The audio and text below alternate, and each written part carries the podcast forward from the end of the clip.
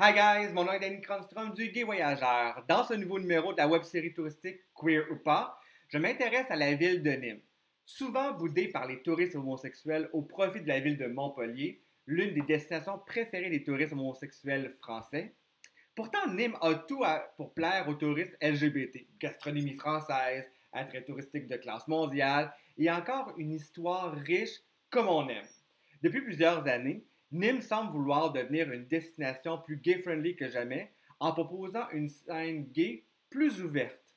Certains établissements sont plus gay-friendly, qui ouvrent, mais d'autres qui ferment également. Même s'il y a beaucoup de travail à accomplir avant d'avoir une scène gay un peu plus intéressante à Nîmes, de nouveaux commerces comme des bars, des hôtels ou autres établissements ouvrent leurs portes aux touristes homosexuels et bien entendu aux locaux. Toutefois, les homosexuels de Nîmes boudent leur propre ville au profit de la scène gay de Montpellier qui est là beaucoup plus vivante. Pour en parler, j'accueille Florian Stoll, guide conférencier bien établi dans la région. Bienvenue. Bienvenue Florian, comment vas-tu? Bonsoir Dani, merci très bien. Oui, je suis très content que, je, suis vraiment content que tu sois là parce que euh, Nîmes, c'est pas une destination nécessairement que je connais. Pour être totalement franc avec toi, j'ai jamais fait Nîmes. J'ai fait Montpellier, j'ai fait plusieurs destinations en France, mais Nîmes, je me suis jamais arrêté. Donc, j'avais le goût avec toi qu'on puisse en parler euh, parce que la grande majorité des touristes homosexuels de France, je pense qu'ils connaissent pas nécessairement non plus la réalité la scène LGBT de Nîmes. Sais-tu pourquoi? Connais-tu les raisons de ça? Euh, Nîmes, c'est plutôt une ville austère par son histoire. Alors, c'était une ville romaine au début, et puis après, c'est devenu une ville protestante. Donc, par son côté protestant, ça a été un peu oublié. Mhm. Après, ça a été devenu une ville industrielle, et ça fait beaucoup de. Mais malheureusement, ça a un peu perdu. Et du côté, comme on n'est pas très loin, on est à 30 minutes de Montpellier, Montpellier est mhm. une ville étudiante, donc beaucoup d'étudiants, beaucoup de jeunesse. La jeunesse ramène la gaieté hein, dans tous les sens. Hein. Mhm. Et donc, du coup, c'est beaucoup plus intéressant pour les gens être à Montpellier qu'être à Nîmes. Mais Nîmes, c'est un peu arrangé en fait. Est-ce qu'on peut dire que la scène gay de Nîmes est, est cachée de l'ombre de celle de Montpellier? Oui, tout à fait. Montpellier est toujours Montpellier deux fois plus grand déjà que, euh, que Nîmes, et il y a un attrait énorme par rapport aux étudiants. Entre-temps, il y a beaucoup plus d'étudiants sur mhm. euh, Nîmes, ça s'est fait les dernières années, et aussi avec ça, un peu plus de jeunesse et plus de tolérance. Donc, avec la tolérance, le gay friendly revient. Mais il y a des bars très très mhm. anciens qui sont là depuis plus de 30 ans, donc ça, ça a quand même une petite communauté gay dans le coin. Euh, assurément, les touristes, LGBT ou non, euh, ont un intérêt pour Nîmes pour plusieurs raisons. Quels sont les défis des prochaines années pour dynamiser le tourisme LGBT de Nîmes? Eh bien, déjà que les, habitants de Nîmes deviennent plus tolérants dans le sens qu'ils acceptent aussi les, différences, c'est toujours un mmh. important. Et après que les établissements qui s'installent, certains gays, qui soient aussi accueillis de côté normal. Moi, j'habite dans la petite ville à côté qui s'appelle Uzès. Et à Uzès, on n'a jamais de problème. il y a énormément de gens qui sont de la communauté gay et lesbienne. Mhm. Et donc, du coup, ça passe très, très bien. C'est une ville d'art et d'histoire qui a jamais de souci avec. Donc, c'est vrai que ça, il faut, parce qu'on vit bien ici, puis donc ça va s'installer. C'est Nîmes devient actuellement les dernières années un attrait. Ça a été beaucoup restauré, beaucoup aménagé, piétonne, etc. Et du coup, ça, ça devient plus attractif un peu pour tout le monde. Donc je pense que aussi les gays vont s'installer aussi. Tantôt, tu me, tu me parlais euh, des bars, notamment, que ça fait plus de 30 ans qu'ils sont ouverts, des bars gays, ce qu'il n'y en a pas énormément qui ont, qui ont survécu après 30 ans.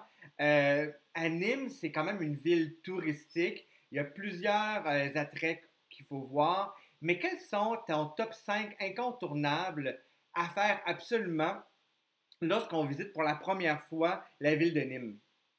Alors, quand on vient à Nîmes, on pense beaucoup déjà à la ville romaine par mhm. rapport à son histoire qui a été créée donc euh, tout à fait au début du, du 1er siècle, de, de, notre ère actuellement. Et donc, du coup, c'est vrai que ça fait énormément. Ils ont construit des arènes, une maison carrée. Il y a, il y a une enceinte de 6 km et demi autour de Nîmes.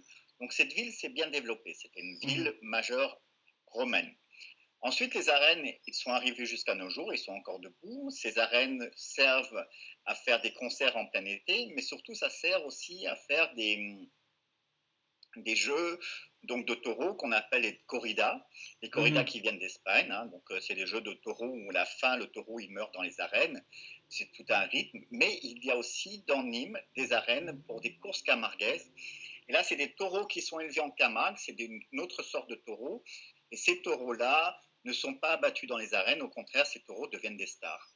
Donc les arènes sont aujourd'hui encore en valeur et ça marche toujours. Et c'est même l'image iconique de la ville de Nîmes. On voit la reine un peu, un, peu dans le même principe que le Colisée de Rome, cette espèce d'image qu'on associe de Nîmes, qui est magnifique à voir. Et après, il y a le, temple, hein, donc la maison carrée, qui est encore complètement euh, sur pied.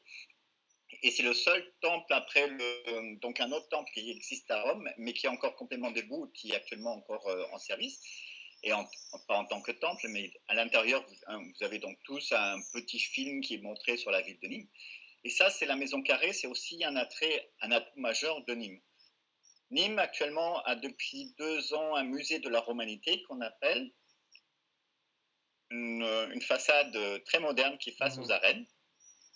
Et ça, c'est aussi un attrait incontournable parce que l'ancien qui est du premier siècle de notre ère avec le 21e siècle, alors il y a 20, 20 siècles de différence.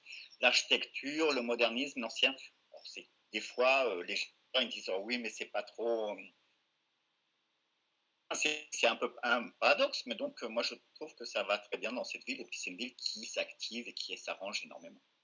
Puis du, côté des établissements gays, lesquels qui sont à faire lors d'un premier voyage à Nîmes, selon toi? Alors, il n'y en a pas beaucoup, des établissements gays à Nîmes. Malheureusement, il y en avait plus avant, mais il y en a un qui est très connu, c'est le Lulu. Le Lulu, c'est un bar qui est là depuis 30 ans, 35 ans. Moi, j'ai toujours connu.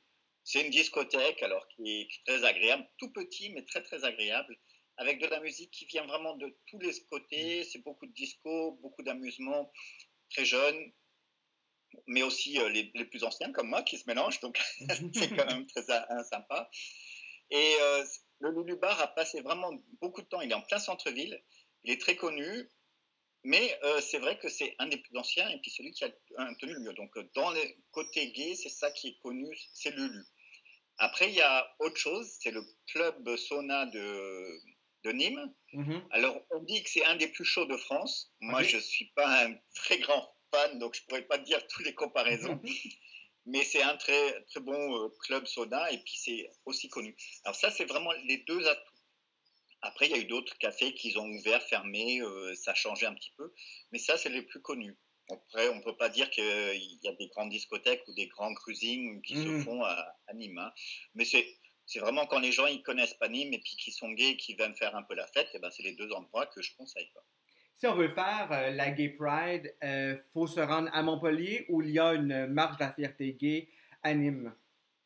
Alors, il n'y a pas de Gay Pride, il n'y a pas de, marche de fierté euh, gay lesbienne sur Nîmes, mais il y en a une qui se fait toujours au mois de juillet à Montpellier, comme mhm. chaque année.